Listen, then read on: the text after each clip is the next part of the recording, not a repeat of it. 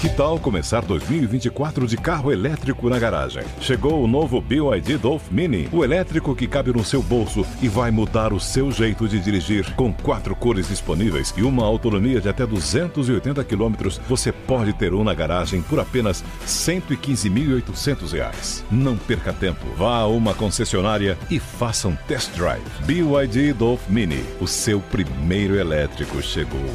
No trânsito, escolha a vida. Without the ones like you, who work tirelessly to keep things running, everything would suddenly stop. Hospitals, factories, schools, and power plants, they all depend on you. No matter the weather, emergency, or time of day, you're the ones who get it done. At Granger, we're here for you with professional grade industrial supplies. Count on real time product availability and fast delivery. Call clickgranger.com or just stop by. Granger for the ones who get it done. Os pingos nos is. Jovem Pan. Olá, seja muito bem-vindo. Estamos começando mais uma edição do programa Os Pingos nos Is, seis em ponto, horário oficial de Brasília. Chegamos à sexta-feira, hoje é dia 27 de outubro de 2023. No programa de hoje teremos a participação, muitas análises e comentários de José Maria Trindade e Cláudio Dantas de Brasília e do Rio de Janeiro, Roberto Mota. Então vamos conferir agora os destaques desta edição. Estados Unidos atacam bases na Síria usadas por grupos ligados ao Irã. Israel anuncia nova ofensiva terrestre contra terroristas do Hamas. E bombardeio atinge prédio residencial em Israel. Tudo isso e muito mais a partir de agora em Os Pingos nos Is. Opinião. Hora de colocar os pingos nos is. 21 dias de guerra, muitas notícias e informações. Para começar, os Estados Unidos fizeram ataques contra dois alvos na Síria nesta sexta-feira, segundo informações divulgadas pelo Pentágono. Esses episódios aconteceram em meio a preocupações de expansão do conflito entre Israel e o Hamas. Em um comunicado, a defesa norte-americana afirmou que os bombardeios foram em resposta aos ataques que as tropas norte-americanas sofreram nos últimos dias. De acordo com o Pentágono, os alvos atacados na Síria têm ligação com grupos apoiados pelo Irã e pelo Exército dos Guardiões da Revolução Islâmica, considerado terrorista pelos Estados Unidos. Vamos começar o nosso giro de análises. José Maria Trindade em Brasília. Zé, seja muito bem-vindo. Uma ótima noite a você. Vários assuntos e aspectos ligados a esse conflito que a gente precisa trazer para a nossa audiência. O que representa essa ofensiva norte-americana a esses grupos ligados ao Irã na Síria? Pode ser um sinal daquela ampliação do conflito que a gente vinha tratando nos últimos dias e o que a gente precisa estar atento daqui em diante? Uma avaliação mútua de poder, né? Um momento tenso demais na guerra, né? Muito boa noite, Daniel. Boa noite, Dantas, aqui em Brasília. Boa noite, Mota. E uma boa noite especial a você que nos acompanha sempre aqui nos Pingos nos Is. Isso é muito importante. Olha, a guerra tem todas as possibilidades de uma escalada é, jamais vista, de uma rapidez jamais vista, principalmente com sinais que vêm sendo dados por grupos terroristas que vão, vão apoiar o Hamas e já estão tentando colocar na faixa de Gaza mais armas e mais combatentes, inclusive. Esta é a realidade. Além disso, há desconfiança e talvez informações confirmadas por Israel de que no próprio território de Israel existem integrantes do Hamas que vai, de alguma maneira ou outra, num determinado momento, provocar mais atos de terrorismo. Esta é a realidade. A insegurança é total em Israel exatamente por conta desta possibilidade. E ali, com esta união dos grupos terroristas, uma demonstração de que a, a, este conflito pode ser uma guerra regional muito mais forte. Os Estados Unidos, lá atrás, quando falou com todas as palavras, declarou guerra contra o Hamas e contra os grupos terroristas. E isto não é incoerência é sempre esta a postura dos Estados Unidos. Agora, com, esta, eh, eh, com este ataque aí à Síria, os Estados Unidos confirmam, nós já estamos na guerra, para se ter uma ideia. E é tradicional também dos Estados Unidos, que é um país belicoso, que tem um, um, uma cultura é, belicosa muito grande, muitas guerras, está sempre em várias frentes de guerra. Quem visita os Estados Unidos pode ver os, os monumentos né, americanos em Washington, vastos monumentos, todos enaltecendo heróis, enaltecendo exatamente a guerra, ou seja, faz parte. E também outra cultura de que a guerra dos americanos é sempre fora do território dos Estados Unidos. Então, esta é uma cultura americana. É um sinal claro de que os Estados Unidos, de fato, entraram na guerra e é um sinal, Daniel, de que vai aumentar sim o conflito no momento em que Israel entra na faixa de guerra, na faixa de, de Gaza, exatamente por uma incursão terrestre cada vez mais forte. Tá certo. Daqui a pouco a gente volta a conversar com o José Maria Trindade. A gente vai receber vários convidados especiais ao longo desta edição de Os Pingos nos Is, inclusive agora. Vamos conversar com o Marcos Suskin. É um brasileiro que mostra, que mora na cidade de Olon e vai trazer as novidades em relação a essa situação. Não, agora não. Daqui a pouco a gente conversa então com o nosso convidado especial. Cláudio Dantas em Brasília. Dantas, seja bem-vindo. Ótima noite a você. Seu destaque inicial: 21 dias de guerra já, hein, Dantas? É, 21 dias de guerra, Daniel, muito boa noite, boa noite, Zé Maria, boa noite, é, é, Mota, e boa noite à nossa audiência, sempre fiel aqui, sexta-feira, encerrando uma semana com bastante, é, bastante notícia, e notícias pesadas. Eu destaco é, justamente esse tema que você trouxe eh, Daniel, eh, do, ataque eh, promovido aí pelos Estados Unidos a posições lá na Síria, posições ligadas à Guarda Revolucionária, ao corpo da Guarda Revolucionária Islâmica do Irã. Né? Então, essas posições foram identificadas pela inteligência americana e numa contraofensiva a ataques que foram promovidos a instalações americanas dias atrás, por parte justamente de milícias eh, iranianas, houve esse ataque hoje. Eh, mas para além disso, para além dessa, eh, dessa, desse ataque pontual, dessa ofensiva pontual militar, nós tivemos hoje a imposição de novas sanções ao Irã e ao Hamas. Sanções que visam justamente limitar, restringir o financiamento do Hamas por parte do Irã. É, e essa notícia é muito bem-vinda. Ela demonstra uma mudança no tom da política externa é, do, do, Biden em fatos. Né? Eu já dias atrás venho alertando, é, o Biden ele vinha afrouxando as sanções, é, chegou a dispensar aí é, o, a, a, a, as sanções, é, liberar, permitir que fossem liberados ativos financeiros do governo do Irã no, na Coreia do Sul, no Iraque.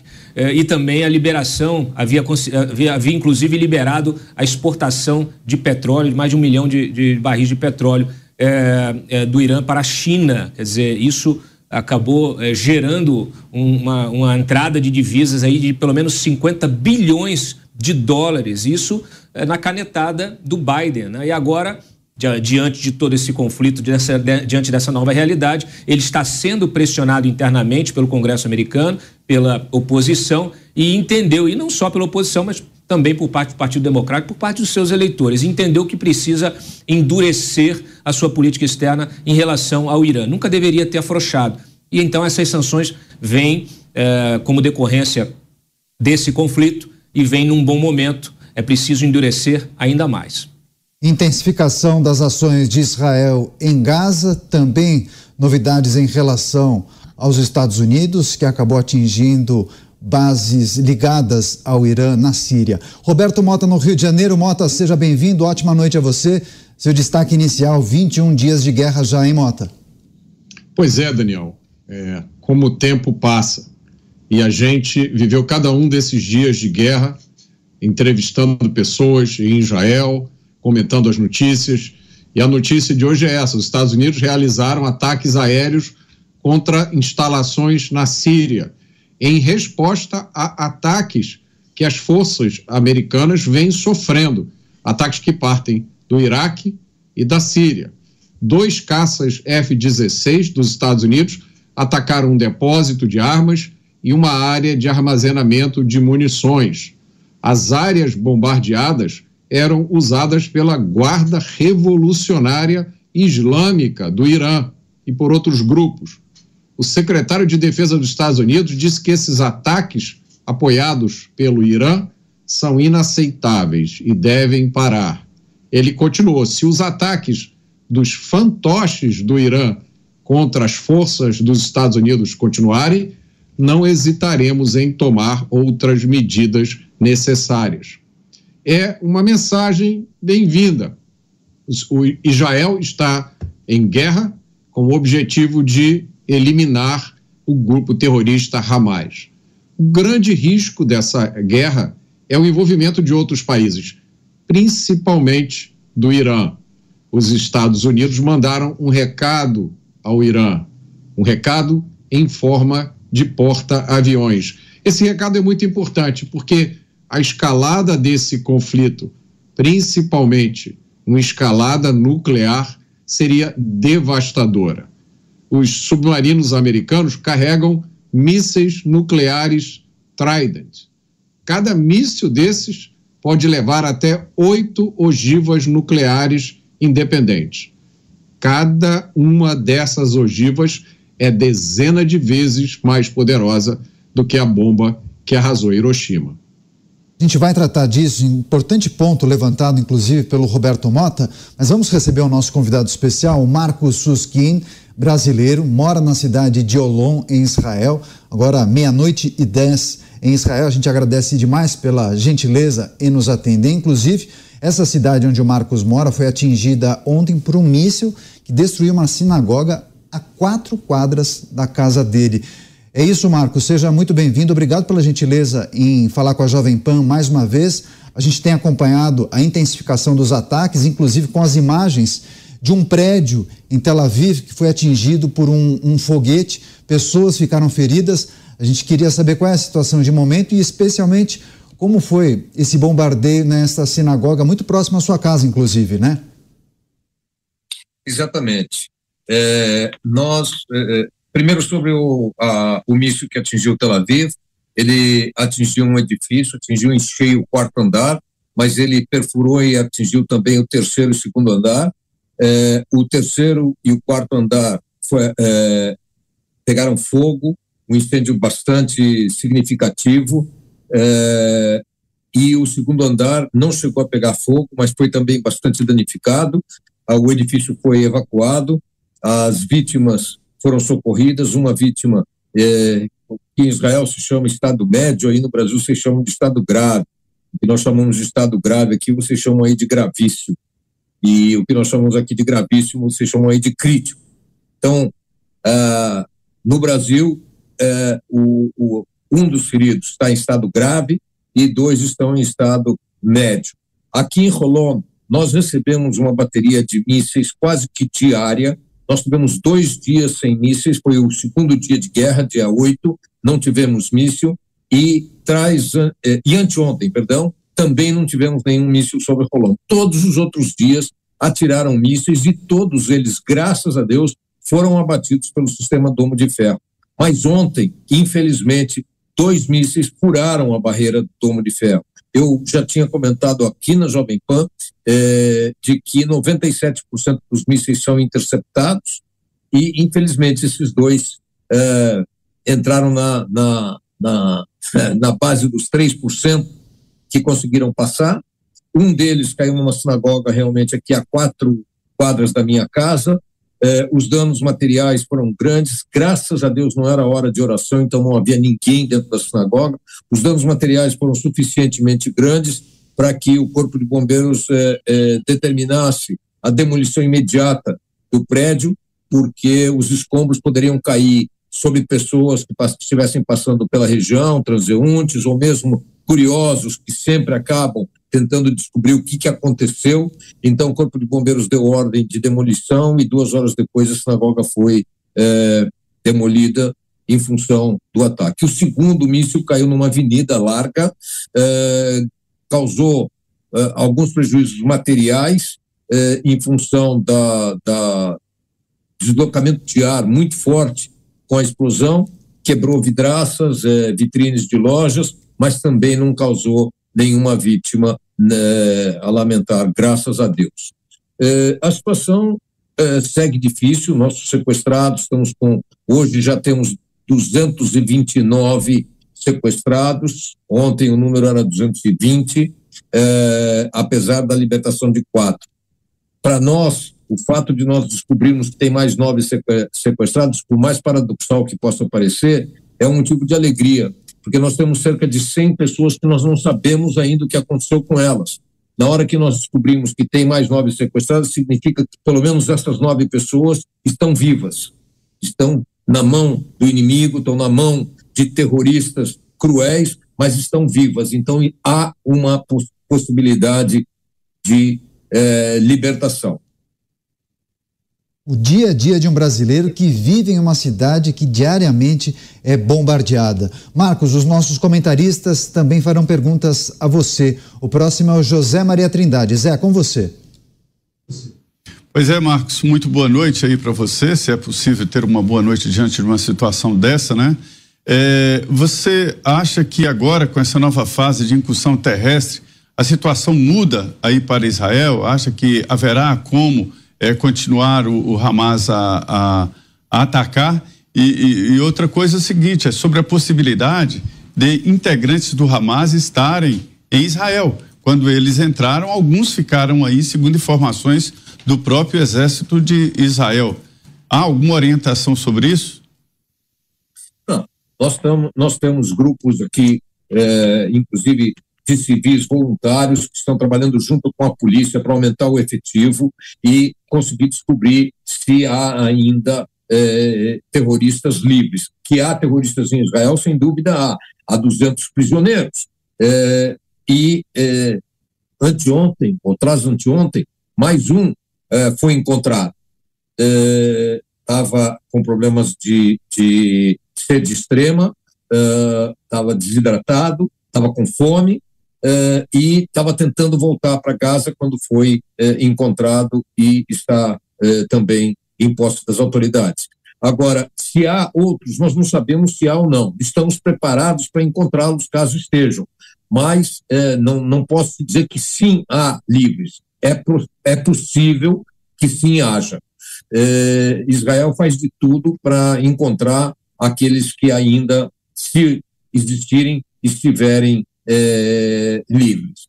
Mas o, o, grande ponto, uh, Zé Maria, que eu gostaria de mencionar hoje é a, a entrada por terra. Israel está, no momento, dentro da faixa de Gaza. Não é a invasão que todos esperam ainda. É, Israel está é, com tanques limpando áreas para evitar mortes tanto de civis na faixa de Gaza como dos militares israelenses que estão uh, prontos para entrar em Gaza. Mas a operação de hoje, que está ocorrendo no momento que nós falamos, já é bem mais forte do que a, a incursão que houve ontem lá na faixa de Gaza, que durou poucas horas. Marcos Suskin, brasileiro que mora em Israel, conversando ao vivo com a gente aqui na Jovem Pan News. A pergunta é de Roberto Mota. Marcos, boa noite. Eu queria saber se você tem alguma informação sobre qual é a posição atual da autoridade palestina em relação à guerra, em relação ao Hamas, se houve alguma, algum posicionamento, alguma novidade. Olha, a autoridade palestina e o Hamas são inimigos uh, de primeira escala. Uh, eu nem sei se eu não deveria dizer que, é, que a autoridade palestina é tão odiada pelo Hamas quanto o, o, o Estado de Israel. Uh, é uma houve uma guerra civil em 2007, como vocês sabem, a autoridade palestina foi expulsa da faixa de Gaza e eh, há um ódio muito grande. No entanto, existe também a solidariedade contra o que eles chamam de inimigo comum. Então, a autoridade palestina está trabalhando fortemente junto a países árabes para eh, utilizar eh, o Conselho de Segurança da ONU e outras instituições da ONU para condenarem Israel uh, e está mostrando uh, solidariedade ao Hamas. Mas eu acho que essa solidariedade está muito mais da boca para fora do que na realidade. Haja visto que apenas há um ano e meio atrás, a autoridade palestina pediu a Israel que diminua sensivelmente a entrega de combustível e de cimento para a faixa de Gaza. Ou seja, eles também gostariam de ver o Hamas fora é, da, da, do domínio que eles têm sobre a faixa de Gaza, que no final das contas terroriza o povo palestino e principalmente, principalmente os simpatizantes da autoridade palestina, que é inimiga do Hamas. Próxima pergunta, Cláudio Dantas. Uh, Marcos, tudo bem? Uh, hoje as Forças Armadas de Israel uh, informaram que o Hamas utiliza o maior hospital de Gaza como sua base de operações, como quartel-general ali no subsolo, com todas as atividades aí de comando e controle, com tecnologia, com tudo. Ou seja, não basta usar os civis de uma maneira geral como escudo humano. Eles utilizam um local né, de, de cura, um local de tratamento para isso, ou seja, criando aí, vamos dizer assim, é, uma, uma, uma espécie de proteção difícil de ser quebrada, porque, obviamente, uma ofensiva militar resultará em vítimas é, civis e não poucas, né? Olha, infelizmente, Israel está tentando fazer de tudo para que não haja vítimas civis, mas o Hamas está uh, lutando para que sim haja vidas, uh, perdas civis, porque eles utilizam essas perdas como instrumento de propaganda e manipulação da opinião pública mundial. Então, uh, hoje, por exemplo, um oficial ah, do exército israelense que fala árabe ligou para uma família árabe que ainda está na área norte de, de Gaza, onde Israel vem pedindo já há quase sete dias para que seja evacuado, e perguntou para ele: escuta, vocês estão sabendo através de telefonemas, através de notícias é, de, de rádio e televisão, através de panfletos que nós estamos jogando na região, que essa região será atacada. Estamos pedindo para os civis saírem. Por que vocês não saíram? A resposta dele foi: o Hamas, sob a mira de armas, não nos deixa sair. Alguns conseguem sair sem mira de arma, mas quando chegam na estrada encontram barreiras e falam para eles voltarem. Poucos passam. Ou seja, 750 mil saíram da região de, eh, de risco para civis, mas quase 300 mil ainda estão lá. E estão lá, uma parte, porque acredita que Israel fará de tudo para não atacar civis, como sempre fez. E a outra parte, porque, apesar das, dos pedidos de Israel e da vontade de sair, eles encontram uh, a objeção dos terroristas do Hamas, que não os deixam sair, exatamente para criar vítimas civis. Mas eu quero voltar, é, por gentileza, à sua questão do hospital. Israel está pedindo já há vários dias para evacuarem o hospital. Israel sabe que no subsolo desse hospital há um grande depósito de armamentos, há uma, é, uma instituição que reforma e constrói mísseis, e Israel vai atacar esse hospital sem dúvida nenhuma. O Hamas não está evacuando o hospital para criar problemas. Por enquanto, Israel ainda não atacou, mas eu não acredito que esse hospital será poupado. O Hamas também utiliza escolas, utiliza bibliotecas e utiliza construções públicas, não é só hospital, não.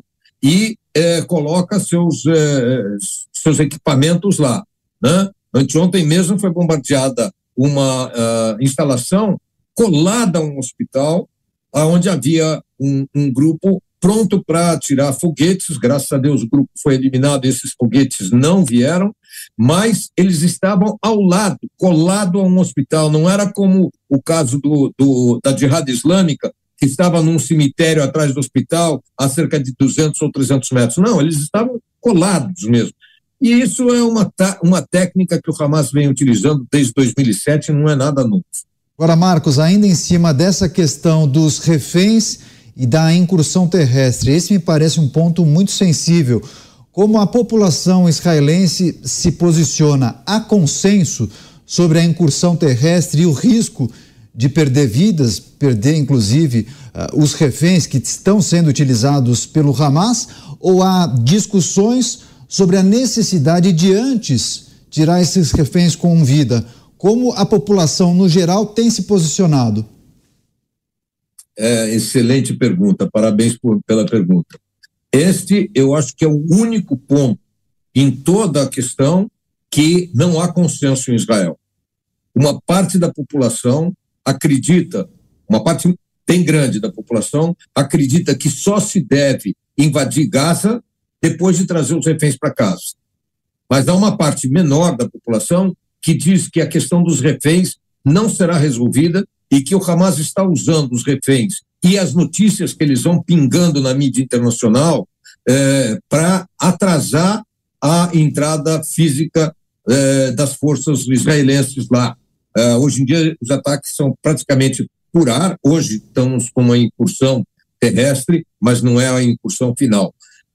O motivo é que o Hamas e, a, e o Qatar vêm divulgando com alguma frequência, duas vezes e até três vezes por dia, que já está havendo algum avanço. Está se falando em libertar os estrangeiros que estão lá, está se falando em libertar os doentes que estão lá.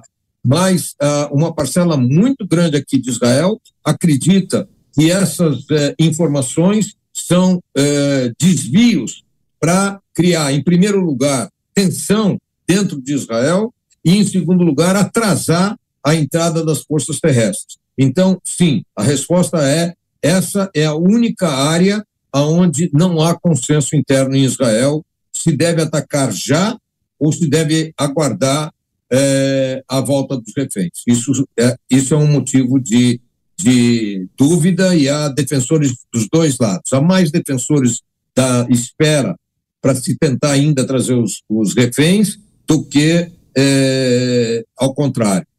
Uh, é majoritário aguardar, mas tem uma parte minoritária, mas nada é, é, não é não é marginal, é significativa que acha que deve atacar já.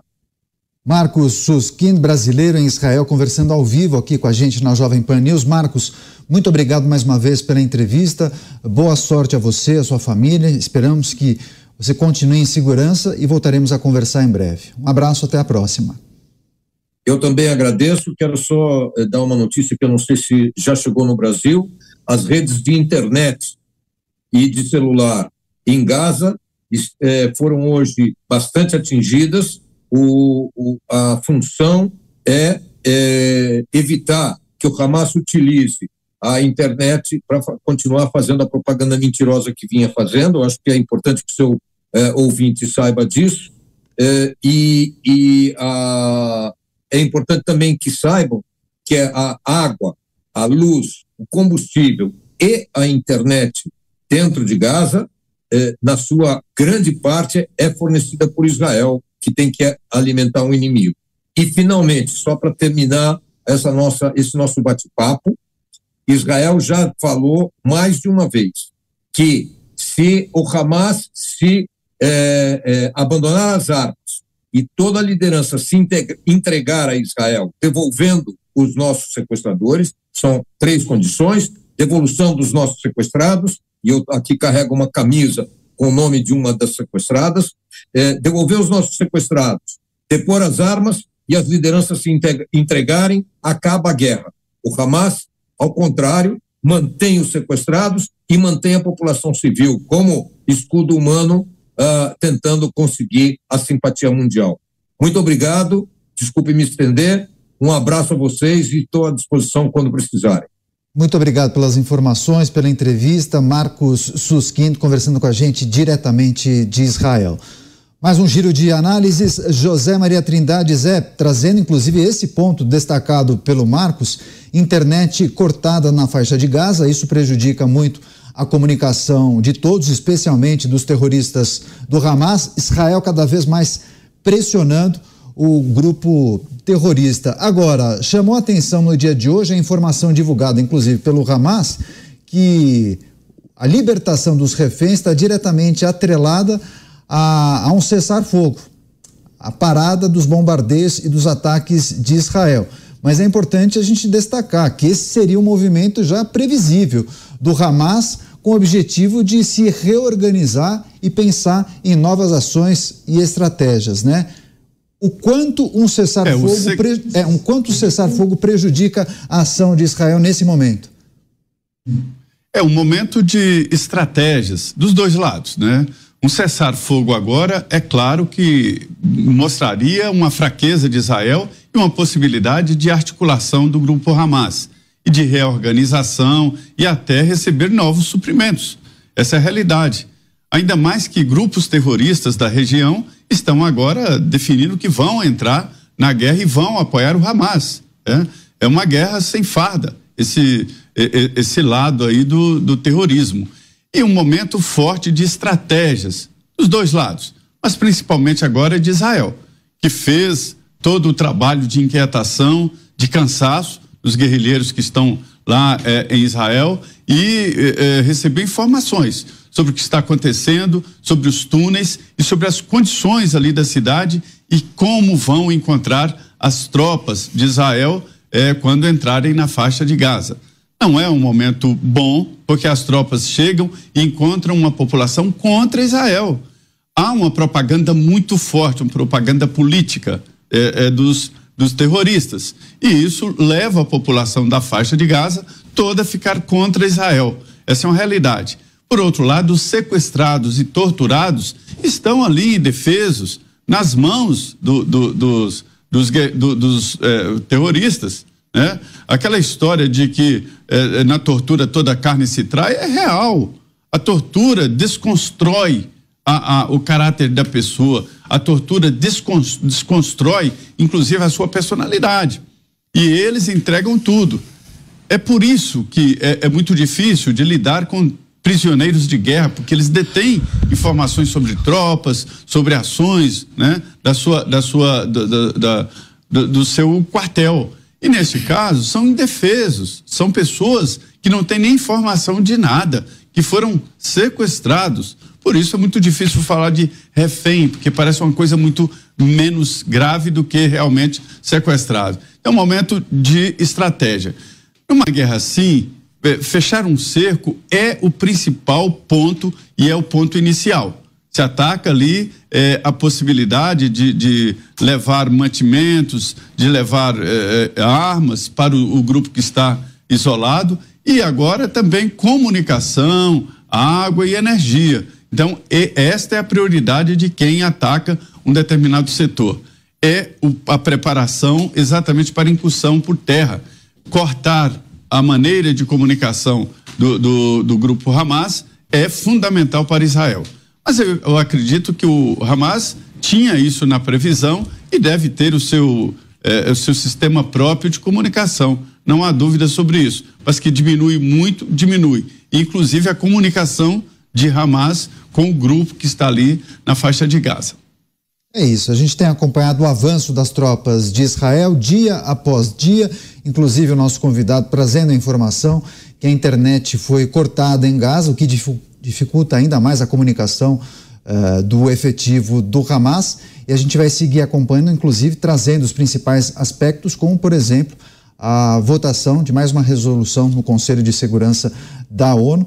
Daqui a pouco, inclusive, com imagens, ó, imagens ao vivo da faixa de Gaza, é, mais de meia-noite, meia-noite e 32 neste momento. É, a gente acompanhou uma sexta-feira de muitos bombardeios do Hamas para Israel e também o contra-ataque das forças israelenses. Cláudio Dantas, como tem observado esse avanço dia após dia das forças israelenses na faixa de Gaza?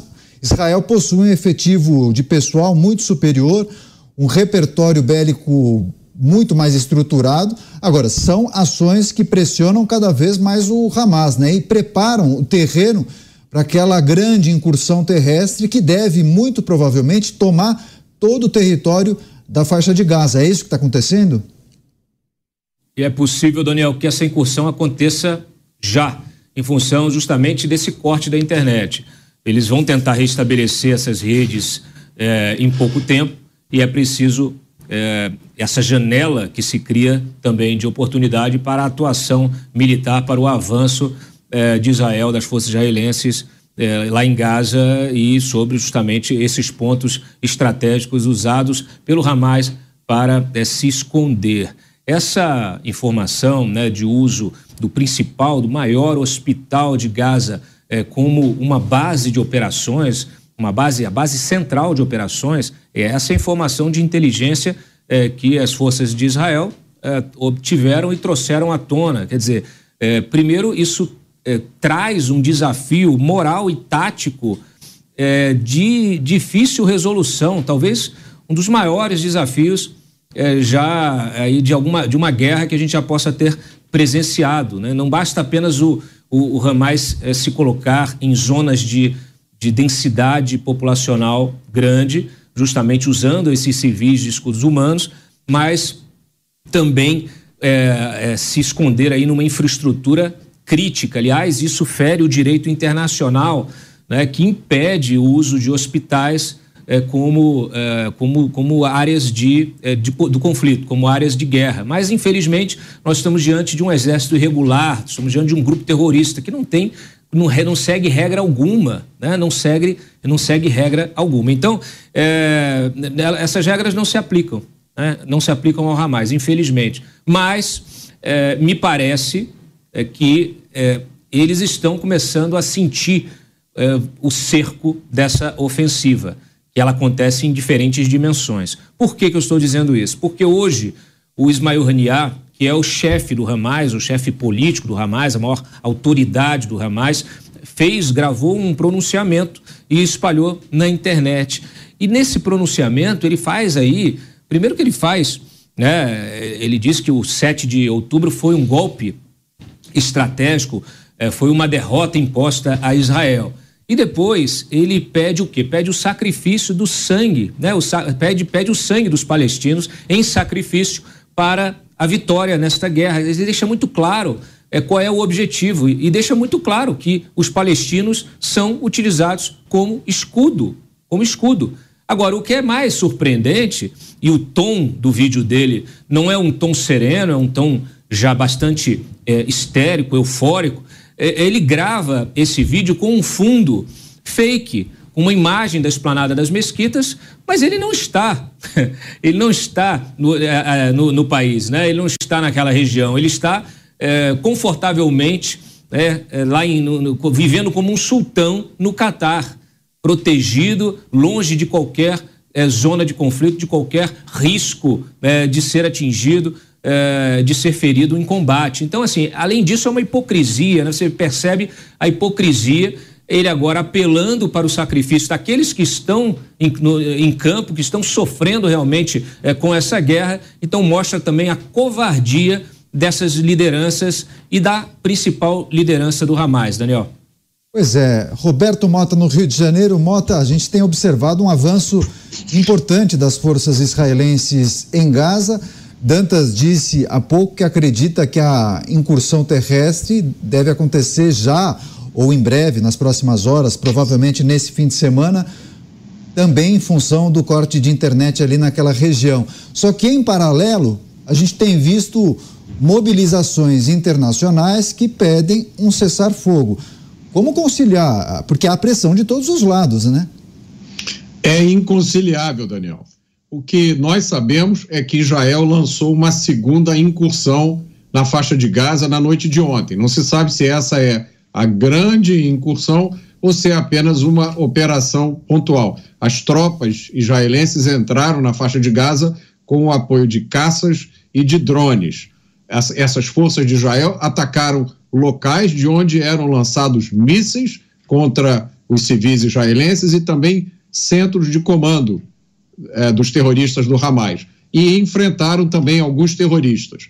Nesse meio tempo, é sempre bom e importante a gente lembrar, como o nosso entrevistado é, confirmou, os terroristas continuam disparando milhares de mísseis contra civis em Israel. Dizem que na faixa de Gaza está faltando energia, comida, remédios. Certamente não estão faltando mísseis, nem energia e combustível para disparar esses mísseis na direção de Israel. Os mísseis não disparam sozinhos.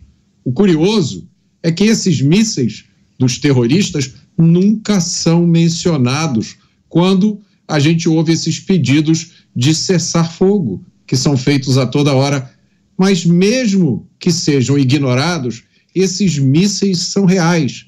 Eles explodem, destroem, e matam pessoas. Agora, talvez a maior vítima desses mísseis, talvez a maior vítima dos ataques terroristas tenha sido a ingenuidade ocidental. A ingenuidade de quem acreditou um dia que era possível dialogar com quem deseja a sua total destruição. Tá certo. A gente vai receber mais uma convidada, a Cibele Celá. Ela é uma brasileira que mora na cidade de Bat. Eu quero agradecer demais pela gentileza em atender a equipe da Jovem Pan News. Sibeli, seja muito bem-vinda. Agora, quase meia-noite e quarenta em Israel. Chamou a nossa atenção as imagens que a gente pôde observar de um foguete, um míssil que atingiu um edifício de quatro andares em Tel Aviv. É, houve uma intensificação dos ataques por parte do Hamas a várias cidades de Israel. Conta pra gente como foram esses últimos dias, essa sexta-feira especialmente, e qual é a, a situação de momento, o cenário aí na sua cidade. É, na minha cidade o cenário está bem difícil porque está em umas em, tá entre as cidades mais atingidas no centro fica Batiam, Rolon, Rishon LeZion. É, hoje mesmo é, eu me acordei com a sirene, com barulho de explosões, é, entrei em pânico. É, onde caiu em Tel Aviv fica a sete quilômetros da minha casa. A sensação foi que o meu prédio ele tinha sido atingido. Eu inclusive gravei stories nas minhas redes sociais dá para ouvir claramente o barulho das explosões. E é bem difícil, é bem difícil porque a gente não entende é, como a gente vai conseguir trazer os nossos reféns, fazer algum acordo de paz, sendo que eles continuam nos atacando, tanto aéreo quanto é terrestre. Cibele Celá, brasileira em Israel, conversando ao vivo com a gente aqui na Jovem Pan News. Cibele, os nossos comentaristas também farão perguntas a você. José Maria Trindade, sua questão, Sim.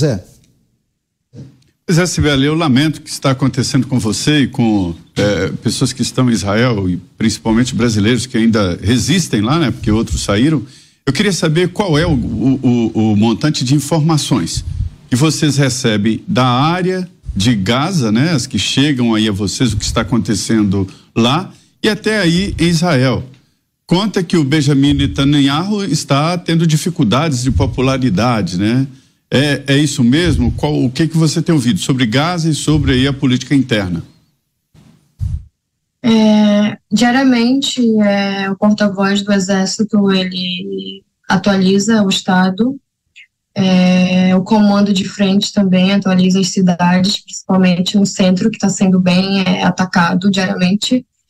E, e, em relação ao Netanyahu, é, eu acredito que, seja em Israel, seja no Brasil, em qualquer lugar, política é, nem sempre é, vai no lado da humanidade, né? E Israel está sofrendo é, uma crise interna já há meses contra o governo né? A população estava é, insatisfeita, mas é, agora, é, nesse momento de guerra, estamos todos unidos é, para trazer os reféns de volta para casa e é o que mais importa. Próxima pergunta, Roberto Mota, do Rio de Janeiro. Mota, com você. Sibeli, onde você estava no dia 7 de outubro e como é que você ficou sabendo do que estava acontecendo? É, eu estava na casa de amigos. É, eu fiquei sabendo porque vários amigos meus, é, a minha melhor amiga, é, meu amigo também muito próximo, que são brasileiros, estavam é, na festa, outros amigos que conseguiram se salvar. E na hora que começou o atentado aéreo, seis e meia da manhã, é, imediatamente nós mandamos mensagem no nosso grupo, né? Somos, éramos sete meninas, agora uma se foi, infelizmente. É, e elas nos avisaram: nós estamos sob ataque. Provavelmente terroristas infiltraram é, Israel e está tendo tiroteio. A gente não sabe se vai sair vivo. E nesse meio tempo que elas tentaram fugir do, dos foguetes, né, dos mísseis aéreos, também estava tendo troca de tiros é, na saída da festa troca de tiros não, né? Que não tinha é, exército, não tinha policial suficiente. É, todo mundo que saiu daquela festa foi brutalmente assassinado. Pois é, Cibele Celá conversando ao vivo com a gente aqui na Jovem Pan News. Cibele, a gente percebe o quanto isso está sendo difícil para você, é compreensível, mas a gente reforça o agradecimento por compartilhar os seus relatos com a gente. Cláudio Dantas, sua pergunta, Dantas. Sibeli, duas perguntas. Uma, o que, que mudou na sua vida desde o dia 7 de outubro? e quais perguntas não estão sendo feitas pela mídia, especialmente a brasileira? É, primeiro que eu não, eu não me sinto que eu estou viva, eu acho que a gente está tá com uma dor, uma dor que desde o Holocausto o povo judeu, não, não somente o povo judeu, mas é todos os cidadãos é, que moram em Israel não, não sentiram. É, é bem difícil, não tem vida, a gente só vive com medo, a gente só vive é, em pânico, a qualquer momento é, pode vir um ataque maior, porque agora eles estão é, atacando no norte, né, pelo Hezbollah. É, não tem segurança nenhuma e infelizmente tanto a mídia brasileira quanto a mídia mundial é, aceitam isso, é, julgam Israel por se defender. Isso é um absurdo o, a barbaridade que aconteceu aqui no dia 7 de outubro é, não, não tinha que, que ter todo esse, esse ódio contra Israel. Nós somos as vítimas, nós fomos atingidos, as nossas crianças foram brutalmente assassinadas, sequestradas, idosos. Então, é, a mídia não está mostrando isso, a mídia só mostra na faixa de Gaza um bombardeio, mas não fala por que está acontecendo esse bombardeio, não fala que antes do dia 7 de outubro é, o Hamas, a Jihad Islâmica, sempre é atentaram, é tanto aéreo quanto é terrestre, sempre teve infiltrações de terroristas da faixa de Gaza e da Cisjordânia, e tanto com facas, quanto com, com pedras, tanto com, com explosivos, sempre teve. Essa guerra não começou no dia 7 de outubro. Dia 7 de outubro foi o, foi, foi o limite. Foi o limite de quanto é, um país pode aceitar isso. Agora... Nada vai trazer, nada vai trazer os meus amigos de volta, nada vai trazer as famílias que foram queimadas vivas. É, eu acredito que Israel está sendo o primeiro, o mundo tem que abrir os olhos, o mundo tem que ter um pouco mais de empatia com o que está acontecendo aqui, porque se fosse na, na América Latina, se fosse na Europa, eu não acho que as pessoas estariam julgando por eles se defenderem.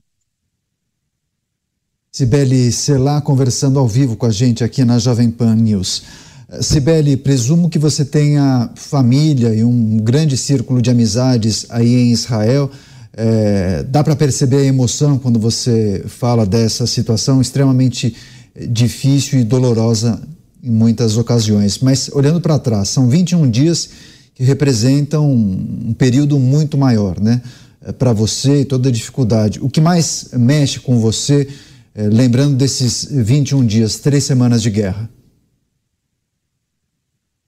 Mexe comigo que uma parte de mim foi arrancada pelo terrorismo. A Bruna era minha melhor amiga. É muito difícil para mim de falar dela. É, uma dor que nunca vai curar.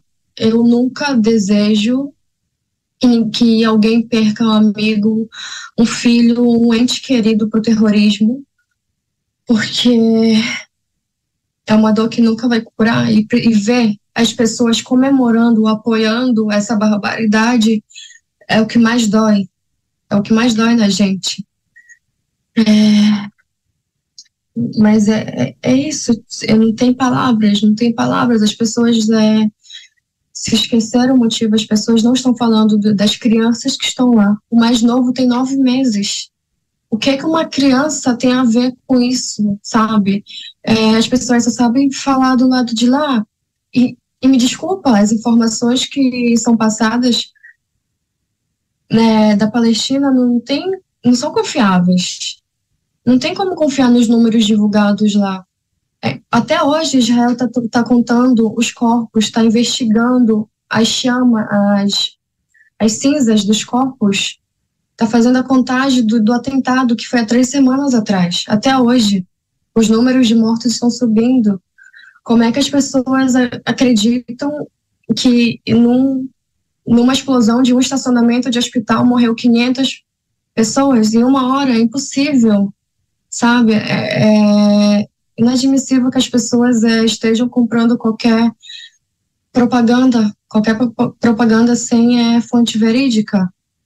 Me desculpa, não tem como acreditar é, numa organização terrorista que fez o que fez. É um absurdo. Próxima pergunta, José Maria Trindade. Sibeli, essa situação de guerra ela é, é, é, é um processo assim, horroroso né, para todos. Mas a gente vê que numa situação dessa, a gente conversa com vários brasileiros e pessoas que estão em Israel, há uma união, né? A gente vê aqui, ouviu pessoas dizendo até que colaboram com o exército, com a polícia. O que que você sente diferente, de diferente entre esse sentimento de nacionalismo, de integração, entre o que acontecia antes em Israel, aquele sentimento de segurança, e agora, como a população está se unindo aí sobre esse assunto? Sim, o povo judeu, israelense, eles são um povo muito unido, é, principalmente quando se trata sobre a do Estado de Israel, né? Enquanto tem muitas pessoas querendo é, aniquilar o país, é, a gente se junta em meio ao que sobrou, né? dessa tragédia e, tem muitas pessoas que estão é, ajudando voluntariamente é, na fazendo é, comida para os soldados, para as famílias que foram evacuadas, para as famílias que sofreram, que sofreram os atentados né, nos vilarejos na, na fronteira da faixa de Gaza. Estão é, doando roupas, é, brinquedos para as crianças. É, já são acho que 30 crianças que ficaram sem, sem os pais, né? Porque os pais foram brutalmente é, assassinados. E estão fazendo todo o trabalho de terapia é, com as crianças, é, brincadeiras, mas é. No final do dia, essas crianças só querem os pais, querem é, voltar para casa e não tem previsão de volta. Os vilarejos inteiros foram queimados, foram destruídos, é, ninguém vai querer voltar. Eu acho que de, do, depois do que aconteceu é bem difícil é, ver uma, uma rotina, uma, uma melhora, melhora é, no nosso dia a dia. Cibele Selá, brasileira que mora em Israel, conversando Mas ao é... vivo com a gente aqui na Jovem Pan News. Sibeli, muito obrigado mais uma vez por atender a nossa equipe, por conversar com a gente já quase uma da madrugada em Israel. Fique em segurança, esperamos voltar a conversar em breve, é... em uma situação mais tranquila. Até a próxima. Sim, eu não consigo dormir. É... Os barulhos das explosões a noite inteira é assustador. Então, já tem 21 dias que eu não estou dormindo, não dormindo. Eu só fico pensando nas crianças, né, nos idosos, nas mulheres que, que estão ali, né? É, eu gostaria muito que as pessoas é, pedissem a libertação dos reféns. Isso não vai trazer paz é, para ninguém, nem para Israel, nem para a Palestina. Então, é um pouco de empatia, gente, um pouco de empatia com o que aconteceu aqui. A gente não tem que provar nada é, remoendo a dor que está dentro da gente para provar que realmente teve um atentado aqui.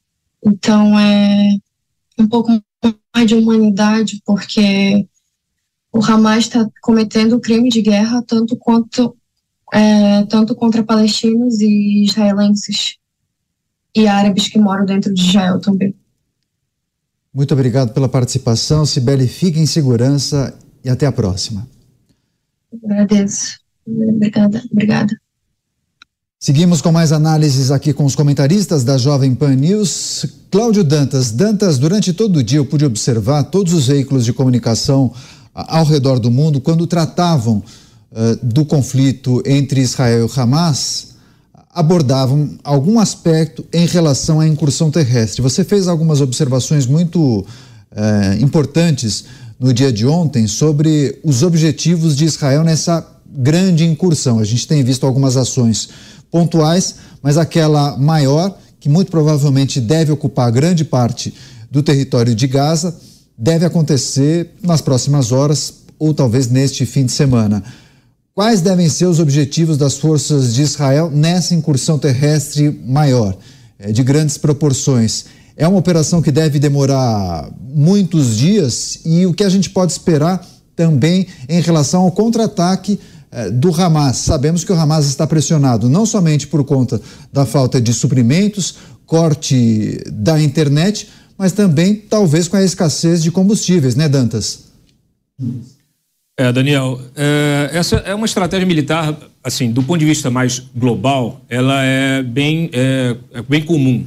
Por quê? Porque você, quando tem um inimigo numa posição muito difícil, é, que você tem dificuldade justamente de, é, de fazer uma ofensiva direta, né, entrar em confronto é, direto, num engajamento aí militar, você tem de primeiro tentar é, é, é, cortar as fontes de recursos. Né? Então é isso que Israel vem fazendo ao longo é, desses dias, das, dessas semanas, né? limitando a entrada ou tentando controlar a entrada da ajuda humanitária para que ela não seja desviada para o Hamas, é, restringindo totalmente aí a entrada de combustível e agora com o corte da internet. Então você começa a isolar esses, essas lideranças, esses terroristas que estão escondidos, escondidos é, em hospitais, escondidos é, na, na, cidade, é, atrás aí de, né, junto a, a, a, mesquitas, também dentro de mesquitas, e escondidos especialmente no subsolo. Né? A gente sabe aí que o Hamas aí em dez, uma década e meia de, de, de no, no, poder lá em Gaza fez o quê? Usou o dinheiro da ajuda humanitária, o dinheiro dos impostos dos empresários, o dinheiro do, do, dos palestinos para construir uma infraestrutura subterrânea é, militar, é, com túneis que chegam a uma extensão de 500 quilômetros. É mais do que nós é, temos aí, a civilização ocidental tem em termos de metrô. Quer dizer, é, são 15 anos de construção de túneis é, por debaixo da cidade. Então, Israel pre precisa avançar territorialmente, ocupar espaços e ocupando isso de forma aí isolando, emparedando o Hamas e o objetivo final é a destruição dessa infraestrutura de túneis. É a única forma de você impedir que o Hamas se reconstitua. O cessar-fogo, o recuo de Israel agora, é, ele representaria uma vitória expressiva para o Hamas, porque além da barbárie que cometeu né, no maior ataque se, que se tem é, notícia né, desde a criação do Estado de Israel é, no dia 7, Além disso, ele ainda teria a opção de se reconstituir, de recuperar suas forças, sua estratégia e a sua, a sua energia. É, e olha, vou te dizer, é, olhando a história né, das negociações com grupos guerrilheiros, como as Farc, por exemplo, ou tantos outros, né? Sempre quando você estipula é, pela política, né, mesas de negociação, é, diálogos de paz, o que que essas forças insurgentes fazem? Elas aproveitam o cessar-fogo para reforçar sua posição e muitas vezes para cometer ataques, é, é, é, ataques é, é, é, surpresa, né? contra as forças oficiais. Isso já aconteceu diversas vezes na história da humanidade quando um governo resolve negociar com um terrorista. Com terrorista não se negocia e, e, e Israel agora realmente não pode recuar. Roberto Mota. Mota, do ponto de vista da estratégia militar de combate urbano, algo que a gente viu por muitas semanas e meses eh, na Ucrânia, versus as técnicas de guerrilha que provavelmente serão utilizadas eh, pelo Hamas, especialmente no que tange esses, essas centenas de quilômetros de túneis, Israel naturalmente assume um risco enorme de ser surpreendido. Mesmo assim, vale a incursão ou você entende que talvez em algum momento Israel possa adotar uma posição mais conservadora? Do ponto de vista tático, Daniel, é muito difícil dizer. Eu tenho certeza que nesse momento eh, os oficiais eh, do Exército de Israel, das Forças de Defesa israelense, estão estudando a situação, estão contando com o apoio dos Estados Unidos, que tem experiência nesse tipo de combate no Iraque e no Afeganistão. Agora, do ponto de vista estratégico, Israel não tem nenhuma outra alternativa a não ser destruir o Hamas. Nós eh, estamos observando, eh, desde o 7 de outubro, o que é o Hamas, quais são os atos que o Hamas pratica. As forças de defesa de Israel acabaram de anunciar hoje a descoberta de uma enorme base militar no subsolo do maior hospital de Gaza. Isso é muito importante. Israel divulgou imagens e gráficos mostrando a localização de um enorme centro de comando no subsolo do hospital Al-Shifa. O porta-voz das forças de defesa israelense disse: os terroristas do Hamas operam dentro e debaixo do hospital e de outros hospitais de Gaza, usando uma rede de túneis. Esse hospital, Al-Shifa, não é o único hospital usado pelos terroristas. Ele é um entre muitos. O uso de hospitais pelo Hamas é sistemático. A cada dia se descobrem detalhes mais terríveis sobre o massacre de 7 de outubro, à medida que vão sendo descobertos novos corpos de vítimas, à medida que se vai realizando autópsias. Esse massacre foi fartamente documentado pelos próprios terroristas, que filmaram a si mesmos enquanto cometiam as atrocidades. O que nós já sabemos hoje já seria suficiente para justificar o novo Tribunal de Nuremberg, que foi o tribunal que julgou os criminosos nazistas depois da Segunda Guerra Mundial. Só que dessa vez para julgar os terroristas do Hamas. Mas, para que isso aconteça, o Ocidente tem, primeiro, que despertar, que acordar para a realidade do inimigo que está sendo enfrentado. Enquanto isso não acontece, a tarefa de levar justiça até esses assassinos será das forças de defesa de Israel. Pois é, José Maria Trindade, Zé, tem um outro aspecto uh, que envolve esse conflito que a gente precisa chamar atenção que foi a votação daquela resolução que pede, solicita trégua humanitária em Gaza. 120 a 14, a aprovação desse texto, que não é vinculativo, não é obrigatório, na verdade é uma recomendação. É, tem algum peso político quando há uma aprovação no Conselho de Segurança da ONU, ainda que não obrigue os países a cumprirem a determinação, simplesmente uma recomendação? Ou você entende que nesse momento não vai fazer nenhuma diferença? O peso é político. Sempre tem, né? Um peso, sempre tem essa recomendação, é quase uma sentença da ONU que não vale muito porque esses organismos internacionais, eles nasceram com a força muito grande, a ONU se julgava na condição de evitar guerras. Seria uma espécie ali de controle mundial de armas e de possibilidades de uma paz que todos desejam. Mas a paz é interrompida exatamente por ataques alguns que não querem a paz. É o caso, por exemplo, do grupo Hamas. E com o tempo, esses grupos internacionais, essas organizações, foram perdendo poder, exatamente pelas atitudes e pela falta de objetividade. Hoje, elas se transformaram em cabidões de emprego.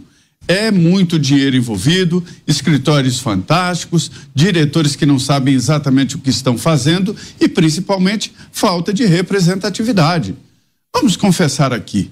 O Brasil tem lá competência, tem lá é, é, força estratégica, força bélica para ser presidente do Conselho de Segurança da ONU num momento desse? É claro que não.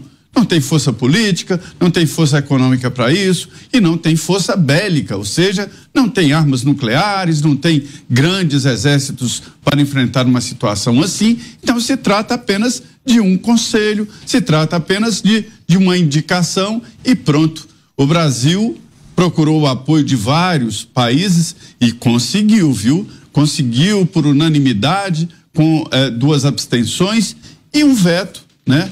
É, é, a, a, primeira proposta que era de suspender o, o, o, a guerra, uma proposta que todos sabiam que não iria acontecer. Como Israel, no momento desse, vai, vamos parar tudo, não vamos brigar mais. Isso não existe.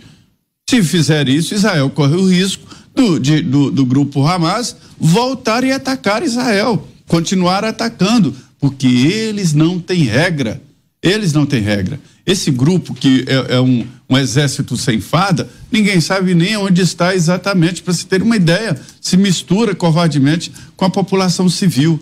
Então, é uma indicação que tem um certo peso político. E eu vou te dizer, eu venho falando aqui, um dos últimos pontos do Hamas é sacrificar Israel, dizendo que Israel exagerou na resposta, porque todos os outros itens o Hamas já ganhou. Provocou o terror, distribuiu o terror e o medo pelo mundo, isso era o primeiro objetivo. Segundo, demonstração de organização política e principalmente de resistência. O último item é esse, sobre a reação de Israel. Se acontecer isso, Hamas tem a última vitória nesse pleito macabro aí de atacar eh, cidadãos inocentes, civis e provocar sequestrados e que não são prisioneiros de guerra. Eu nunca vi isso.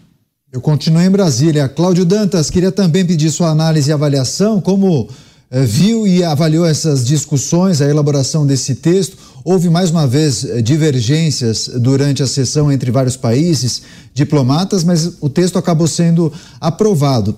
Trata-se, reforçando mais uma vez para a nossa audiência, trata-se de uma recomendação, ou seja, os lados não são obrigados a cumprir. Sendo assim, alguma validade essa aprovação, Dantas?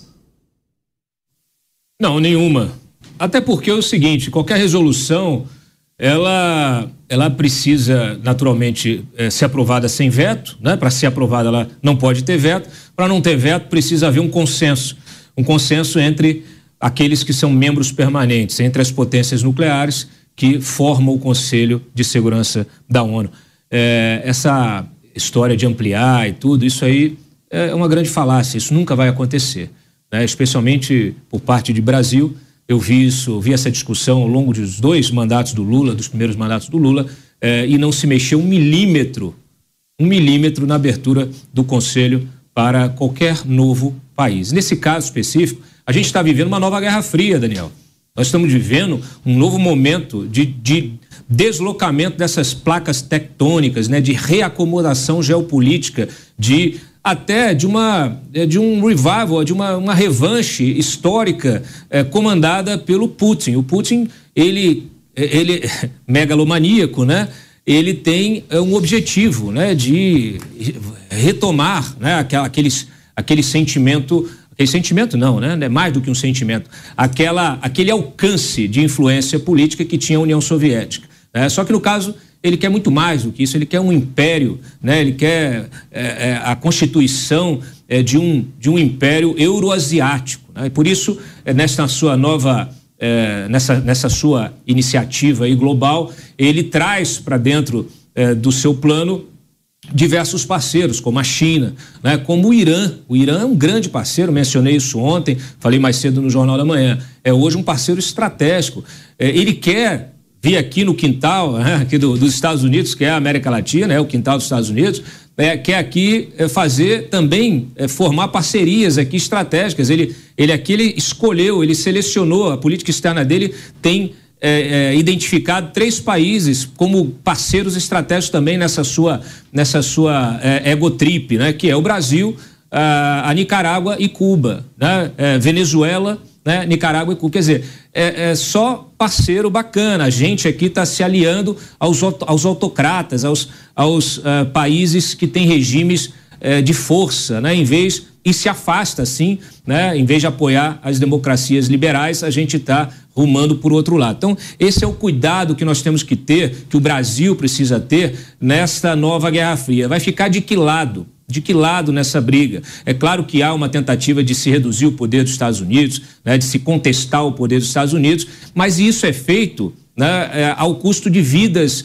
desses civis que nós estamos vendo caírem lá na Ucrânia, caírem lá em Gaza, caírem em Israel, todos né, são sempre os danos colaterais desses conflitos, porque naturalmente esses governos, como o próprio governo do Irã, eles financiam grupos armados, milícias, grupos terroristas para criar instabilidade nessas regiões, nessas democracias, justamente para drenar a força política, a força estratégica, a força militar, força econômica. Né? Saímos de uma pandemia, o mundo saiu de uma pandemia, não se recuperou ainda e agora tem esse desafio de ter que gastar dinheiro do pagador de impostos com guerra. Então, assim, é realmente um desafio enorme é, esse momento geopolítico que nós estamos vivendo e a gente precisa ter muito claro de que lado nós vamos estar.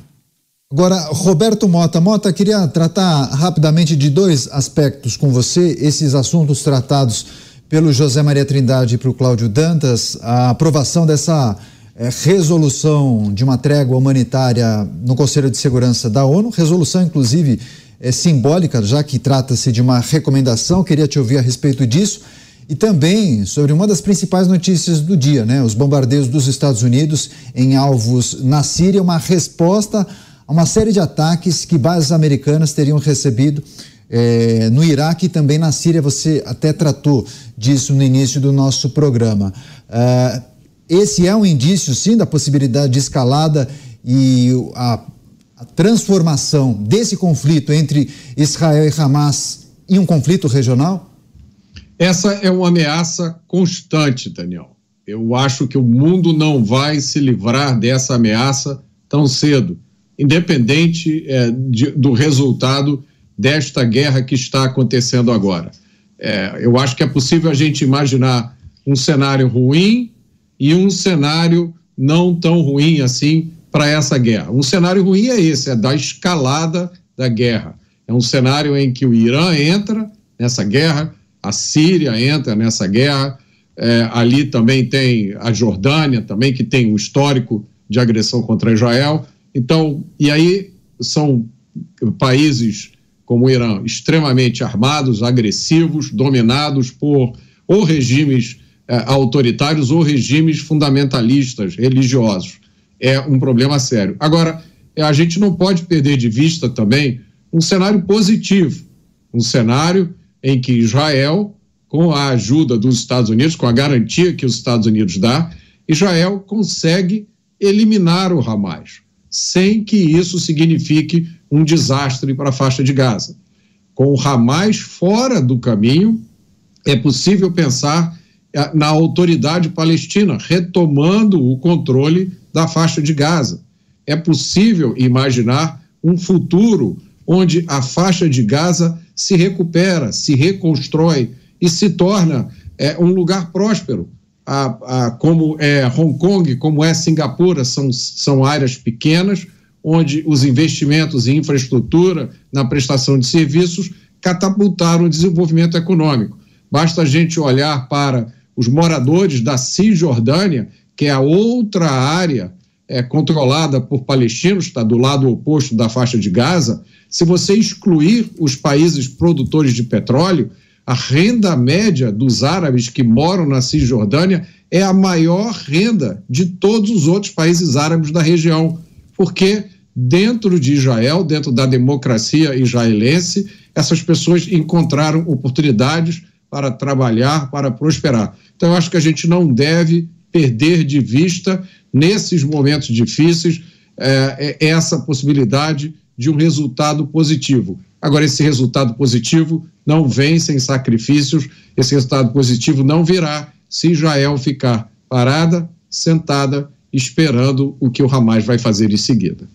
Pois é, esse é um bom ponto levantado pelo Roberto Mota, que queria inclusive escutar o José Maria Trindade sobre isso. Zé, na hipótese de Israel conseguir eliminar o Hamas, talvez em semanas, meses, enfim, é, é difícil projetar em quanto tempo Israel poderia conseguir atingir seu objetivo. Como você vislumbra a transição e as tratativas para você buscar uma nova administração ali para a faixa de Gaza e futuramente debater a criação de um Estado palestino, hein, Zé? Pois é, essa é a chamada pergunta de um milhão de dólares, né? O que vai acontecer? É, Israel não tem absolutamente nenhuma opção a não ser tomar, ocupar a faixa de Gaza. O grupo Hamas, ele não luta por território porque não quer ser governo, não é governo, não é esse o objetivo. O objetivo é espalhar o ódio, é espalhar o terror, esta é a missão. E no primeiro ponto, o, o Hamas já foi vitorioso, conseguiu espalhar o terror, espalhar o medo e recebeu o apoio de outros grupos terroristas. É, o que vai acontecer? Israel vai ter uma luta dura ali, vai desarticular o Hamas, mas quando Israel entrar, o Hamas simplesmente sai de cena e pronto. Não será exterminado nunca. É difícil demais. Ele vai ser preservado em parte e vai se formando. Existem integrantes do Hamas no território de Israel, além da faixa de Gaza e eles vão se misturar aí a população civil E os líderes, os mais conhecidos, conhecidos pela inteligência, serão naturalmente capturados ou mortos. Mas o geral do Hamas fica solto como sementes de ervas daninhas. Aí um dia essas ervas daninhas acabam florescendo de novo em algum lugar ou em outro, ou, outro país e volta a atacar. Esta é a realidade. O que é preciso agora é desarticular o grupo, que foi articulado nas barbas de Israel e ninguém está perdoando exatamente esta gestão atual, que é famosa na área de investigação, de espionagem, tem uma tecnologia de ponta no mundo para fazer esse trabalho de espionagem e não o fez, deixou o grupo se articular. Agora, imagina se esse grupo tivesse acesso a, a, a artefatos nucleares, por exemplo. Seria muito mais grave e uma queda muito maior para Israel. Portanto, esta é a pergunta: o que fazer? Eu já conversei com vários líderes, historiadores e pessoas que analisam aí, que dizem que dificilmente será criado o Estado de Israel. Essa é a realidade. Agora, o que vai acontecer depois com a faixa de Gaza, isso aí é complicado de, de responder. Se Israel vai manter a faixa de Gaza, vai governar a faixa de Gaza, é ele que vai ter que responder. É uma situação muito delicada, muito complexa. Essa de Israel, que é obrigada a ocupar a faixa de Gaza e não quer criar o Estado de Israel. Seria o lógico, né? Pois é, a gente segue nessa cobertura especial. Cláudio Dantas. Dantas, a gente tem trazido, claro, todas as atualizações em relação a esse conflito, as imagens que, chega, que chegam das agências internacionais e a gente tem conexão com as imagens ao vivo, inclusive, da faixa de gás. Agora, chamam muita atenção, inclusive, Dantas, a cobertura de alguns veículos em relação a esse conflito. Por exemplo, a BBC de Londres, que é um veículo super importante da Europa, eh, estava fazendo uma entrevista com um porta-voz do Hamas, o Grazi Hamad. E esse porta-voz não gostou de uma pergunta do jornalista quando questionou justamente como ele justificava o assassinato de famílias israelenses enquanto dormiam. O que, que o porta-voz do Hamas fez? Tirou o microfone, deixou e saiu do set da entrevista. Você acompanhou isso, inclusive, vai trazer alguns detalhes, né, Dantas? Olha, Daniel, é uma aula de jornalismo para vários coleguinhas que acompanham esse conflito e que acompanham a política de uma maneira geral, né? Não há nenhum tipo de submissão, né, do jornalista em relação a quem está sendo entrevistado. E aí um, um aqui um elogio ao Hugo Bachega, que é o correspondente da BBC para o Oriente Médio. Realmente é, é digno aqui de um elogio, porque ele não fez só uma pergunta, ele encadeou uma série de perguntas para o Gazi Hamad e foi tornando a situação do Gazi Hamad cada vez pior. Foi entrando em contradição. Ele, o, o Hamad ele veio com uma tese tentando ali fazer, claro, um trabalho de relações públicas. Isso acontece no momento chave da guerra, justamente no momento chave da ofensiva de Israel, no momento chave da ofensiva contra essa disseminação de desinformação do Hamas. Então isso dentro do mesmo contexto eh, do pronunciamento do Ismail, isso significa que há ali uma apreensão na cúpula do Hamas em relação ao desdobramento deste conflito. Eu acho que eles estão se sentindo acuados neste momento. Então, o Gazir Hamad vai fazer esse trabalho de relações públicas, senta para dar entrevista para o Hugo Batega e é confrontado justamente com todo o massacre do dia 7 de outubro ele pergunta, quer dizer, você disse que não é um confronto militar, mas eh, como é que você justifica que pessoas, mais de 200 pessoas é, é, curtindo um festival de música sejam barbaramente assassinadas? Como você é, justamente acha que isso pode promover a causa palestina, né, matando pessoas num festival de música? Como você justifica matar pessoas enquanto dorme? Então foi uma série de perguntas. Quando ele veio com essa, o Gazid Hamad simplesmente tirou o microfone de, de lapela e deixou a entrevista. Então, que sirva de exemplo para todos os nossos eh, jornalistas, toda a imprensa nacional e internacional, porque é para isso que serve a imprensa para questionar, para colocar o dedo na ferida, para fiscalizar e para trazer informação fidedigna para a formação de opinião da nossa audiência. É isso. O Roberto Mota também tem o hábito de acompanhar os veículos internacionais e a maneira como é feita a cobertura desse conflito. Mota chamou a sua atenção ah, esse incômodo do porta-voz do Hamas, o que achou das perguntas feitas pelo jornalista da BBC e, em linhas gerais, como a imprensa internacional tem realizado esse trabalho de cobrir o conflito? Com muita subserviência, Daniel, com raras exceções, e eu fico feliz que nós estamos aqui em uma das exceções, mas a grande maioria da imprensa ocidental é, ficou fiel à sua inclinação progressista, como é, sempre aconteceu, acontece há muito tempo, e a gente fala muito sobre isso. A opinião ocidental está completamente subserviente a essa visão progressista do mundo, o que significa que muita gente nas democracias ocidentais perdeu completamente a capacidade de fazer julgamentos morais. A gente, infelizmente, observa isso todos os dias, várias vezes ao dia. A gente é, olha, e é inacreditável a quantidade de manifestações aqui no Brasil também de apoio ao Hamas. Não é manifestação de apoio ao povo, não é manifestação de apoio a cidadãos, é manifestação de apoio a um grupo terrorista. E o que mais dói, o que mais é, é, massacra a gente é que a maioria dessas manifestações é realizada por pessoas da mesma idade dos jovens que foram assassinados pelo Hamas naquele festival de música. A gente não pode fazer de conta que isso não está acontecendo. A gente não pode achar que isso é uma coisa normal. As instituições dos países democráticos não podem fazer cara de paisagem enquanto as ruas são ocupadas por pessoas que estão manifestando apoio aos autores de um massacre. Não pode haver espaço para a existência de um grupo como o Hamas. E não pode haver espaço para apoio público a quem realiza atos como esse. É a sobrevivência do Ocidente que está em jogo. Pois é, justamente sobre esse episódio que envolve o porta-voz do Hamas, só para a gente fechar esse giro de análises, José Maria Trindade, Zé, queria também escutar a sua posição em relação a essa, esse incômodo que o porta-voz do Hamas teve ao ser questionado pelo jornalista da BBC quando ele colocou o porta-voz contra a parede, dizendo qual é a justificativa que o senhor ou que o Hamas acaba dando agora para o assassinato de famílias de israelenses enquanto eles dormiam. Ele ficou muito aborrecido, para não falar outra coisa, tirou o microfone e deixou o set da gravação, o set ali da entrevista. É, mas o jornalista fez o papel dele, né?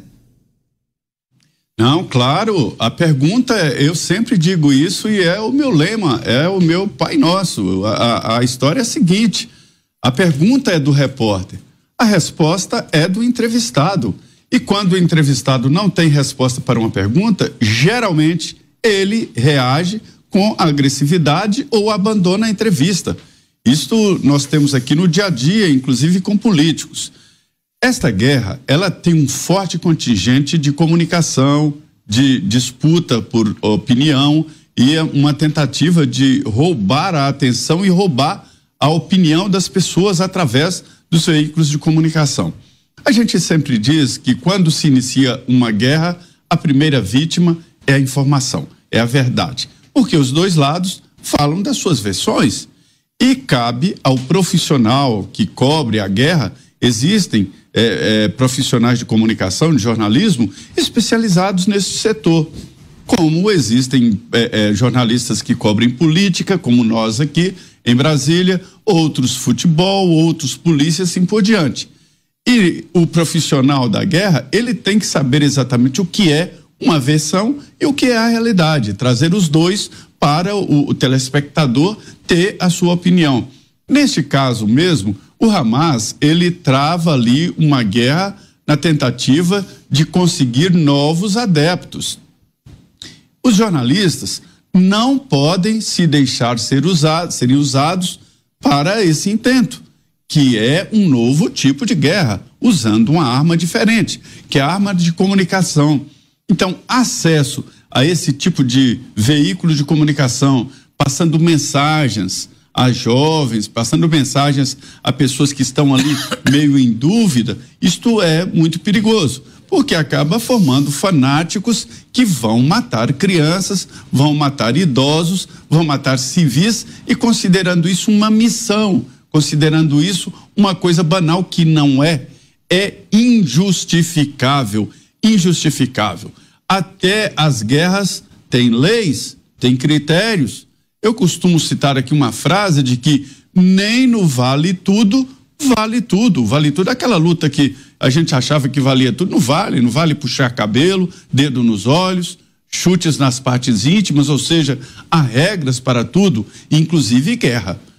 Guerrear, matando civis, matando intencionalmente, matando crianças, idosos e sequestrando, não é prisioneiro de guerra, sequestrando crianças e sequestrando civis, isso não é guerra, isso é terrorismo e não há resposta lógica para isso.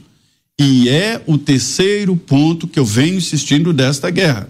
O Hamas já ganhou, espalhou terror, mostrou que tem organização e numa tentativa de mo mostrar a, a jovens e tal que, olha, venham com a gente, nós estamos fortes. Isso aí ele já ganhou, já transmitiu. A última batalha desta guerra é a de comunicação. Eles querem, vão usar imagens da, é, da incursão de Israel para mostrar ou para tentar mostrar que Israel, exagerou na resposta para se ter uma ideia. ideia. Daí a falta de resposta e esse resultado com agressividade e abandono numa entrevista, né? Pois é, tem vários assuntos importantes. Essa é uma sexta-feira atípica, quente, com várias pontas, ingredientes é, é, fundamentais para a gente analisar esse conflito que entrou nesta sexta-feira no 21 primeiro dia. Três semanas completas. Amanhã entramos na quarta semana de conflito, 22 segundo dia neste sábado. Agora teremos entrevista especial, professor de Relações Internacionais José Niemeyer, conversando mais uma vez ao vivo com a gente aqui na Jovem Pan News. Professor, seja muito bem-vindo mais uma vez aqui ao programa Os Pingos nos Is. Bem-vindo. Agradeço o convite, Daniel. Um abraço a você, ao Mota, ao Zé Maria, ao Dantas e ao assinante da Jovem Pan. Pois é, Parabéns é, prof... pela cobertura, hein?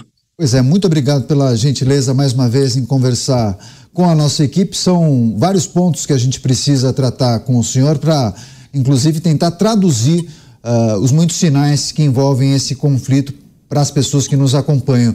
Chamou muito a atenção o fato dos Estados Unidos bombardearem alvos na Síria que seriam ligadas a milícias eh, do Irã ou conectadas com o Irã. A justificativa é que trata-se de uma resposta a vários ataques sofridos pelos americanos ou bases militares norte-americanas na Síria e também eh, no Iraque, pelo menos de acordo com as informações que foram divulgadas pelo Pentágono. Queria uma breve análise do senhor, professor. O que pode representar esse ataque ou contra-ataque das forças americanas ali na Síria? Olha, nos últimos dias ocorreram ataques realmente do Iêmen, de, de posições do, dos Houthis, que são um grupo rebelde do Iêmen, que se posicionam contra o governo da Arábia, da Arábia Saudita, que apoia o atual governo do Iêmen, e que a Arábia Saudita é uma aliada pelo menos os serviços secretos conversam bem dos Estados Unidos, então já posições de grupos rebeldes e que atuam a partir da violência, Daniel, contra alvos norte-americanos no Iraque, isso foi confirmado, o Pentágono já confirmou há alguns dias, e também o Hezbollah continua, com apoio é, do Irã, a utilizar de, de mísseis de curto alcance. O Hezbollah tem uma uma artilharia terra-terra, né, que mísseis que são lançados com alguma eficiência e eles estão atingindo alvos eh, norte-americanos no Iraque e também contra alvos israelenses. Né? Então, eh, essa questão da Síria também são grupos rebeldes. A Síria vive um processo já de muito tempo de guerra civil, muito difícil de controlar a questão interna na Síria, mas grupos também que atuam a partir da violência, não atuam de forma organizada e são contra Israel e contra os interesses norte-americanos no Oriente Médio, também estão atacando alvos específicos dos norte-americanos. Tudo isso é grave no momento que no, no plenário das Nações Unidas e mesmo no Conselho de Segurança já começa a surgir a notícia de que o Irã começa a ter um discurso de ameaçar entrar neste conflito ao lado do Hamas, apesar que é um conflito, por enquanto, que é, coloca frente a frente um grupo radical terrorista, que é o Hamas, contra o Estado soberano independente, que é Israel. Ainda não é uma guerra como nós conhecemos, por exemplo, como a guerra Rússia e Ucrânia, que são dois estados. Ainda é um, é um conflito com essa caracterização de um grupo terrorista que atua exclusivamente a partir da violência contra o Estado independente e soberano que é Israel. Na hora que o Irã entrar neste conflito, também como Estado soberano independente, você vai ter uma guerra, aí sim, entre Estados. Então, seria muito, muito mais complexo e muito mais grave do que nós estamos vendo no momento. No momento, não que a gente tenha que torcer para isso. O Mota colocou muito bem: o terrorismo é sempre uma prática fundada na violência extrema, na desorganização e no caos a partir da violência. Mas, por enquanto, a guerra continuar, uma guerra entre grupo ter, grupos terroristas, que seja no, no Iêmen, no sul do Iêmen, que seja na, na Síria, que seja no Líbano, a partir do Hezbollah, ou mesmo em outro, em outro país que se coloque contra Israel e contra os Estados Unidos, ainda será uma guerra, Daniel, que não vai incorporar dois estados. São partes diferentes em guerra, não são partes legitimadas, como Zé Maria colocou muito bem, pelo direito internacional, que até compreende a violência da guerra, o nível de violência, as leis da guerra, como Zé Maria colocou. Mas isso fica muito mais fácil de mensurar, até para punir as partes em caso de crimes de guerra quando você tem dois estados. No caso, não é o Estado palestino que está em guerra com Israel. Tenho reiteradas vezes dito isso, não é o Estado palestino. Quem está em guerra contra Israel é um grupo é, radical, é terrorista que tem que pratica ações baseadas em violência, entendeu? Então, é uma análise diferente que a gente está fazendo da guerra. Pergunta agora de Cláudio Dantas. Professor, boa noite. Uh, eu queria sua avaliação sobre essas sanções uh, aplicadas pelos Estados Unidos contra o Irã, contra o Hamas, especialmente contra o Irã, em função justamente uh, desses ataques que ocorreram a alvos lá na Síria, alvos americanos na Síria. isso porque nós vínhamos acompanhando a política externa do Biden para o Irã e, ela, e ele vinha retirando sanções. Então, o senhor acha que é um é um ponto de inflexão, a própria, essa própria guerra é um ponto de inflexão. É, qual, a, qual a interferência das eleições é, para o Biden, do seu interesse eleitoral nisso? É, a sua avaliação sobre esse cenário, a posição justamente do governo Biden?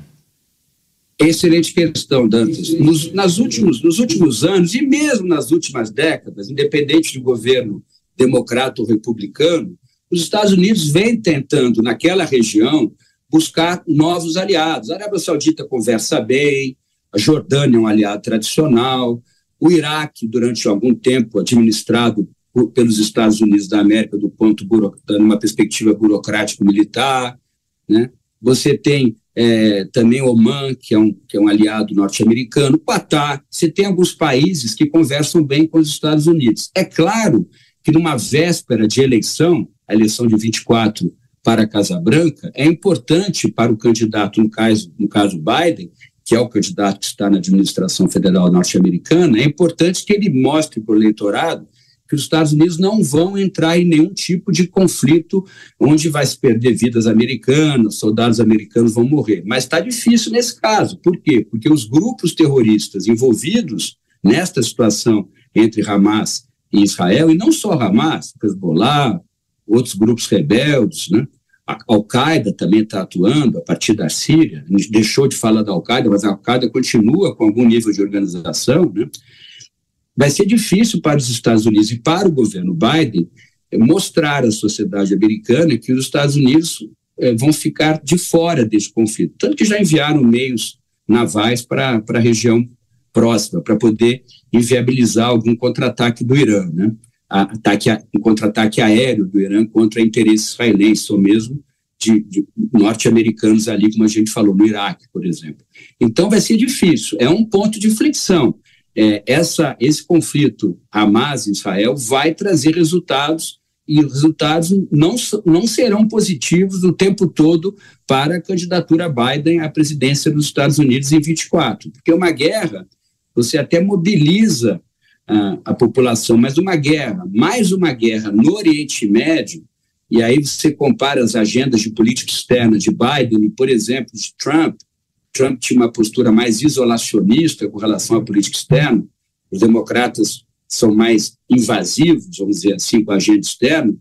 Pode ser que essa guerra traga prejuízos eleitorais a Biden em 24.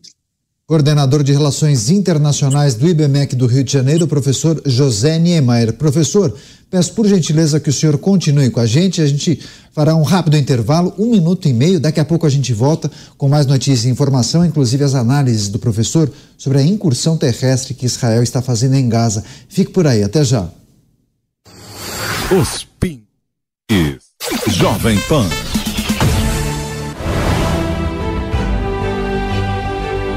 Vibramos juntos. Caminhamos juntos.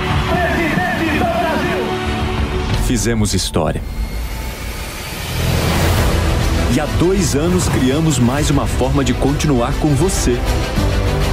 Sempre com o compromisso de informar e mostrar perspectivas diferentes para que você forme o seu próprio conceito de realidade. Isso é jornalismo independente. É o que circula em nossas veias. Estamos prontos para o futuro. Nos fortalecemos e nos tornamos ainda mais tecnológicos, dinâmicos e plurais. Buscando diálogos e difundindo ideias para um futuro melhor do Brasil. Jovem Pan News, dois anos. Jornalismo independente.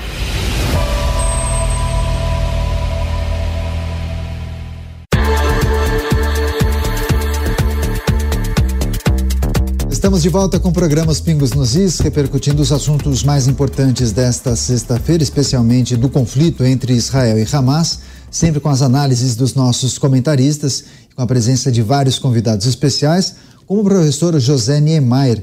Ele é coordenador do curso de Relações Internacionais do IBMEC do Rio de Janeiro. Professor, Cláudio Dantas fez, antes do break comercial, uma pergunta ao senhor e ele vai fazer um complemento, inclusive. Dantas, rapidamente, sua vez. É, professor, aproveitando aí esse tema envolvendo os Estados Unidos, o Biden uh, disse esta semana ou deixou a entender numa coletiva de imprensa que um dos motivos aí do ataque do Hamas a Israel teria sido eh, o avanço nas negociações na formação de um corredor Índia Oriente Médio Europa, né, um corredor econômico aí com integração ferroviária, rodoviária e portuária. Qual a sua avaliação? Olha, os Estados Unidos da América pós-Guerra Fria, no mundo pós-Guerra Fria, estão com outros competidores, no outro status de de potência. Você tem a China, que cada vez mais avança na agenda econômica, estratégico-militar, é país nuclear. Você tem a Rússia, cada vez voltando a ganhar mais força na antiga região que antes eh, dominava a partir da União Soviética na Guerra Fria. Você tem a Índia. A gente fala pouco da Índia, mas a política externa da Índia é uma política externa cada vez melhor construída. E uma política externa que eh, busca como interlocutor Rússia e China.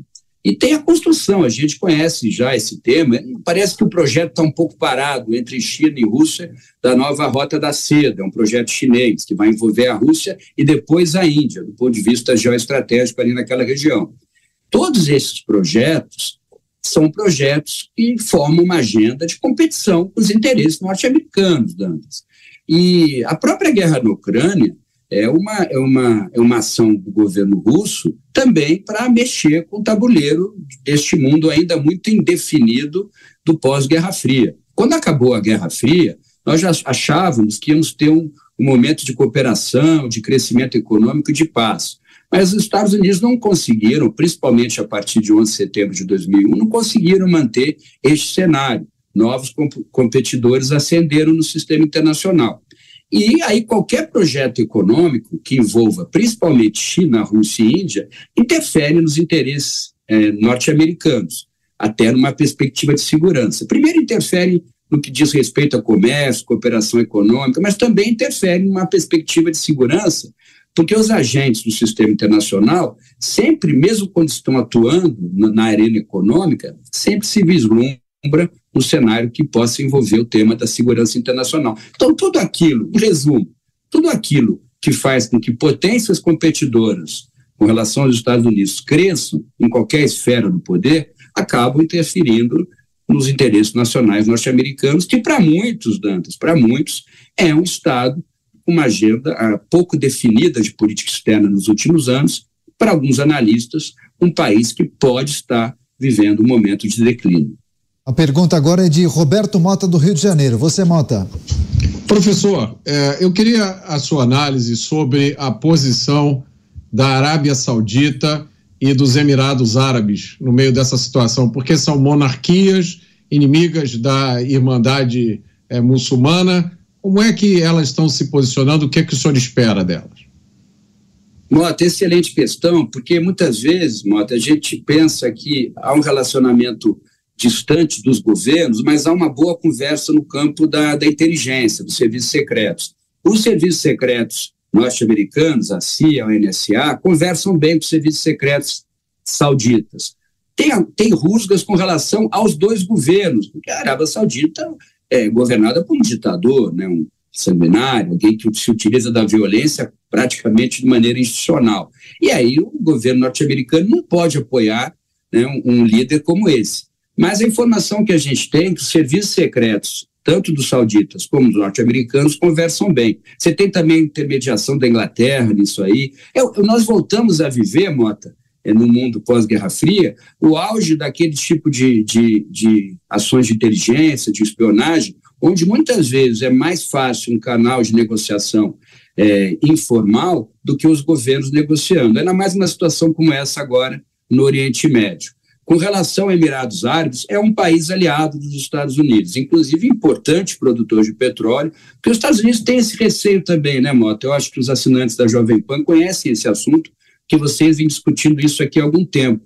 É, a, a sociedade norte-americana vive muito do petróleo, ainda vive muito do petróleo, por mais que estejam tentando substituir pelo pelo xisto, mas usam muito petróleo. A máquina econômica norte-americana precisa de petróleo, né? E é fundamental garantir o fornecimento do petróleo que vem dessa região do globo, que é um petróleo leve, qualidade, mais fácil de extrair. Então, quando a gente olha o Oriente Médio, a gente sempre pensa em petróleo. Só que cada vez mais eu tenho a impressão que as outras potências, China, Rússia, talvez Índia, uma potência mais regional, queiram confundir a ação norte-americana envolvendo a questão econômica com a questão, por exemplo, de segurança internacional, que foi o que aconteceu, na minha visão, é a tentativa que Putin fez de confundir a agenda norte-americana invadindo a Ucrânia há quase dois anos atrás. Professor José Niemeyer, coordenador de Relações Internacionais do IBMEC do Rio de Janeiro, muito obrigado mais uma vez pela participação. Grande abraço ao senhor. Esperamos voltar a conversar em breve aqui no programa Os Pingos nos Is. Até a próxima. Um abraço, Daniel. Um abraço aos assinantes da Jovem Pan. Seguimos agora com notícias aqui do Brasil. O presidente Lula admitiu hoje que o governo dificilmente vai cumprir a meta fiscal de déficit zero em 2024. Essa meta, a gente relembra, né, foi estabelecida pelo ministro da Fazenda, Fernando Haddad, como necessária para que o arcabouço fiscal fique de pé. Para Lula, porém, muitas vezes o mercado é ganancioso. O presidente afirmou que, para ter um déficit zero nas contas públicas, o país precisará fazer corte de investimentos. Vamos fazer um giro com os nossos analistas. José Maria Trindade Zé, quem certamente não gostou dessa declaração foi o próprio ministro da Fazenda, Fernando Haddad. Mas o que essa fala indica? Falta de comunicação, descrença no trabalho que vem sendo feito por Fernando Haddad? ou talvez até jogo de cena? É como aquela música, né? Ele prometeu melhorar e quem iria acreditar? Ninguém acreditava mesmo nessa história de déficit zero, né? Mas foi sim uma desmoralização para o ministro da Fazenda que mantinha essa palavra. A história é a seguinte: o mercado fingia que acreditava que o governo queria o tal déficit zero. E o governo fingia que estava buscando o tal déficit zero. E os dois ministros da área econômica, Fernando Haddad e, e a, a Simone Tebet, insistiam nessa história. A Simone, coitada, foi lá no Congresso Nacional, colocou a cara a tapa nas luzes e disse o seguinte: olha, nós vamos conseguir esse déficit zero. Senhores, déficit zero significa cortar gastos, significa economizar, porque não dá para aumentar impostos. Mas não é por falta de vontade do governo, não é por falta de vontade da equipe econômica, é falta de vontade do Congresso Nacional que não admite a possibilidade de crescimento do do, do imposto, ou seja, da arrecadação. Então o governo não ia cumprir essa promessa de déficit zero. Agora veja bem, esta promessa de déficit zero foi do próprio governo. Ele que planejou, ele que contou essa história milagrosa de fazer isso. Déficit zero é quando há um encontro ali entre arrecadação e gastos. Ou seja, se gasta o que está no orçamento. Tá. Então o governo agora vem e diz: olha, jogamos a toalha, não vamos conseguir. O mercado que fingia acreditar já não pode mais fingir que acredita no tal déficit zero. Vai ter que assumir. E isso significa juros mais altos e dificuldades para rolar a pesada dívida que nós já comentamos aqui, né? E o que vai acontecer? O próprio Congresso vai ter que liberar o governo para sair do tal déficit zero e liberar gastos extras. Aí alguém pode dizer: ah, mas e se o Congresso não, não liberar? Vai ter que liberar porque senão vários setores do governo serão paralisados, ou então o presidente Lula terá que com, cometer aquele famoso crime lá da, da, da Dilma Rousseff, que é pedalada fiscal, que é gastar fora do orçamento, gastar fora da projeção. Então, o déficit zero, todos sabiam que não seria atingido. A novidade é que o governo joga a toalha agora. Cláudio Dantas, Dantas também queria pedir sua avaliação sobre essa fala do presidente da República. Agora, quando o chefe do Executivo Federal diz isso, ele também sinaliza que não está disposto a cortar gastos do governo, cortar na própria carne. Fernando Haddad, nessa, ficou bem exposto, hein? Mais uma vez, né? Mais uma vez. Bom, esse governo, desde a transição, né? Já começou desde a transição com a PEC eh, da gastança, aprovada com apoio do Congresso, com apoio de Lira, arrombou as contas públicas em 200 bilhões de reais. Eh, esta projeção, esta fala do Lula tem a ver justamente com, com os números que, que são inescapáveis, né? Você não pode negar a realidade da matemática, infelizmente. Você pode até, na retórica da ideologia, é, sair para um lado, sair para o outro, falar da política, do fisiologia, mas quando você vai lidar com a matemática dos números, que é uma ciência exata, não tem como escapar. E os números impõem, é, colocam esse desafio é, que é praticamente intransponível. As contas públicas de janeiro a setembro fecharam com um rombo de 90 e quase 93 bilhões de reais. Ou seja, vão, vão chegar acima de 100 bi até o fim do ano. Isso com uma projeção também de perda de arrecadação. Dentro de um cenário que o governo está fazendo de tudo para raspar o tacho e ampliar a base tributária com vários projetos que visam justamente o, o aumento da arrecadação. Não se ouve falar, não se ouve falar em corte de despesas.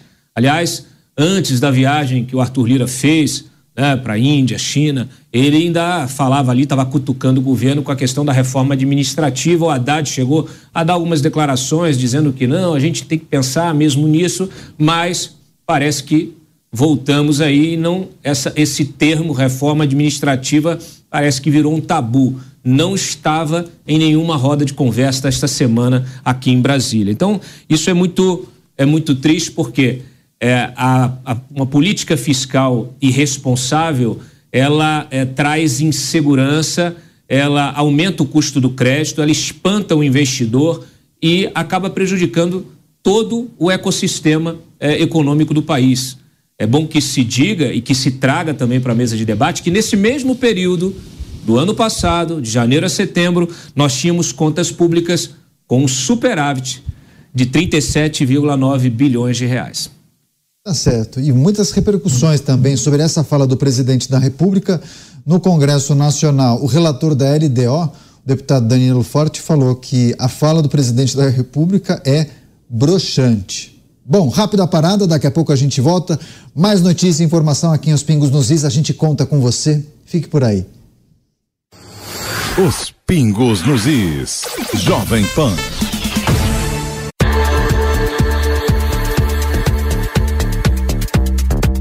Estamos de volta com o programa Os Pingos nos Is, repercutindo os assuntos mais importantes do dia com os nossos comentaristas, sempre agradecendo demais a sua audiência.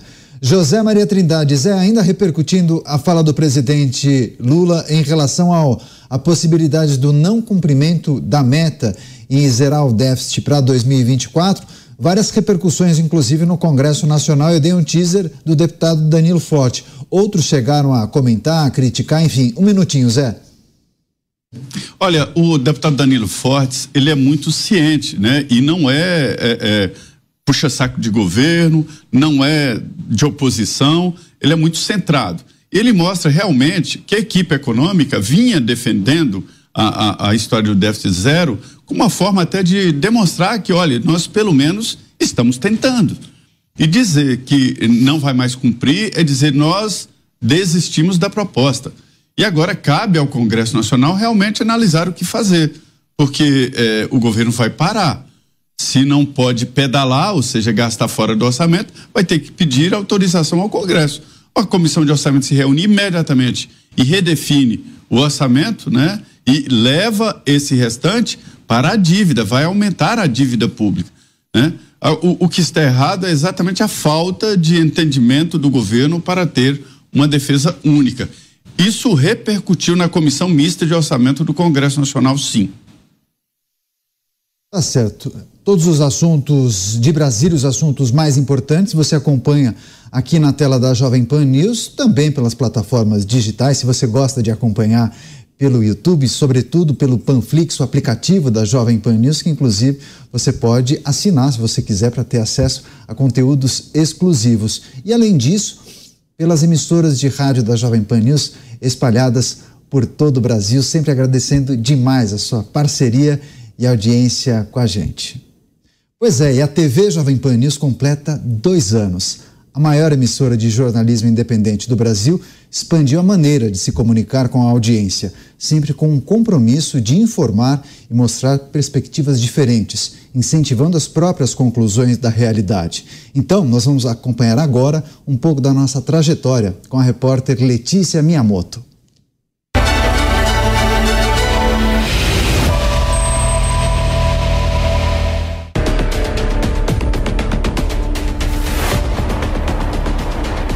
Duas guerras, centenas de milhares de mortos e feridos. Eventos climáticos que causaram destruição pelo Brasil. A eleição mais disputada entre presidenciáveis. A morte do maior jogador de futebol do mundo. E também de uma das rainhas mais queridas da história. Em cada episódio, o repórter empunhou o microfone. O cinegrafista não deixou passar nenhuma imagem. A produção apurou cada nova informação. A edição preparou o conteúdo. A equipe técnica conduziu a nave-mãe. Os apresentadores estiveram à frente das notícias. E a chefia não deixou nada para trás. Ucrânia, 24 de fevereiro de 2022. Dia do marco inicial da guerra com a invasão russa ao território ucraniano. De lá para para cá, inúmeras batalhas deixaram mortos, devastações e incertezas. Há meses, tropas russas se concentravam na fronteira com a Ucrânia. Escócia, 8 de setembro de 2022. Depois de cumprir 70 anos de reinado, atravessar crises e guerras e se transformar em um ícone pop, a monarca britânica Elizabeth II morreu aos 96 anos e abriu caminho para o reinado de Charles. As coroas são muito bem protegidas, de tempos em tempos elas vão para exibição, mas elas são um tesouro valor inestimável. Brasil, 31 de outubro de 2022. A apuração dos votos do segundo turno das eleições presidenciais terminou com Luiz Inácio Lula da Silva eleito presidente do país. Hoje, nós estamos dizendo ao mundo que o Brasil está de volta. São Paulo, 29 de dezembro de 2022. O hospital israelita Albert Einstein estava tomado pela imprensa. Um boletim médico confirmou a morte de Edson Arantes do Nascimento, o Pelé, o rei do futebol. Pelé é um ídolo que transpassa gerações. Crianças, adolescentes, adultos e idosos. Todos carregam alguma memória do homem que levou o nome do Brasil mundo afora, desfilando pelos gramados, para quem enfrentou uma fila quilométrica. Embaixo de um forte sol, valeu a pena cada segundo para homenagear o Rei Eterno. Brasília, 8 de janeiro de 2023. Milhares de pessoas invadiram e depredaram o Congresso Nacional, o Palácio do Planalto e a sede do STF, num dos maiores ataques aos três poderes na história. Todas essas pessoas que fizeram isso serão encontradas e serão punidas. São Sebastião, litoral norte de São Paulo, 19 de fevereiro de 2023. Chuvas torrenciais derrubaram encostas e mataram dezenas de pessoas. Deixaram rastro de destruição e milhares de desabrigados. Vale muito a pena ajudar. Essa é uma das várias ações que a gente está observando o trabalho aqui do pessoal, que, que vai ajudar muito quem precisa nesse momento. A gente sabe que muita gente precisa. A situação aqui em São Sebastião, aqui no litoral norte, ainda é grave. Rio Grande do Sul, 3 de setembro de 2023. Um ciclone extratropical arrasou dezenas de cidades, levou vidas e tudo pela frente. Já configurando a situação de maior volume de mortes numa um evento climático para o estado do Rio Grande do Sul. Israel, 7 de outubro de 2023. O grupo terrorista Hamas, que controla a faixa de Gaza, lançou um ataque surpresa aos judeus e tirou a vida de mais de 1.400 pessoas. Ali, na sua cidade, chegou a haver algum tipo de invasão também? Ou vocês chegaram Sim. a presenciar ataques em termos de foguetes, de bombas? Como foi isso, Dora? Foguetes, bombas o tempo todo. Reféns também foram capturados.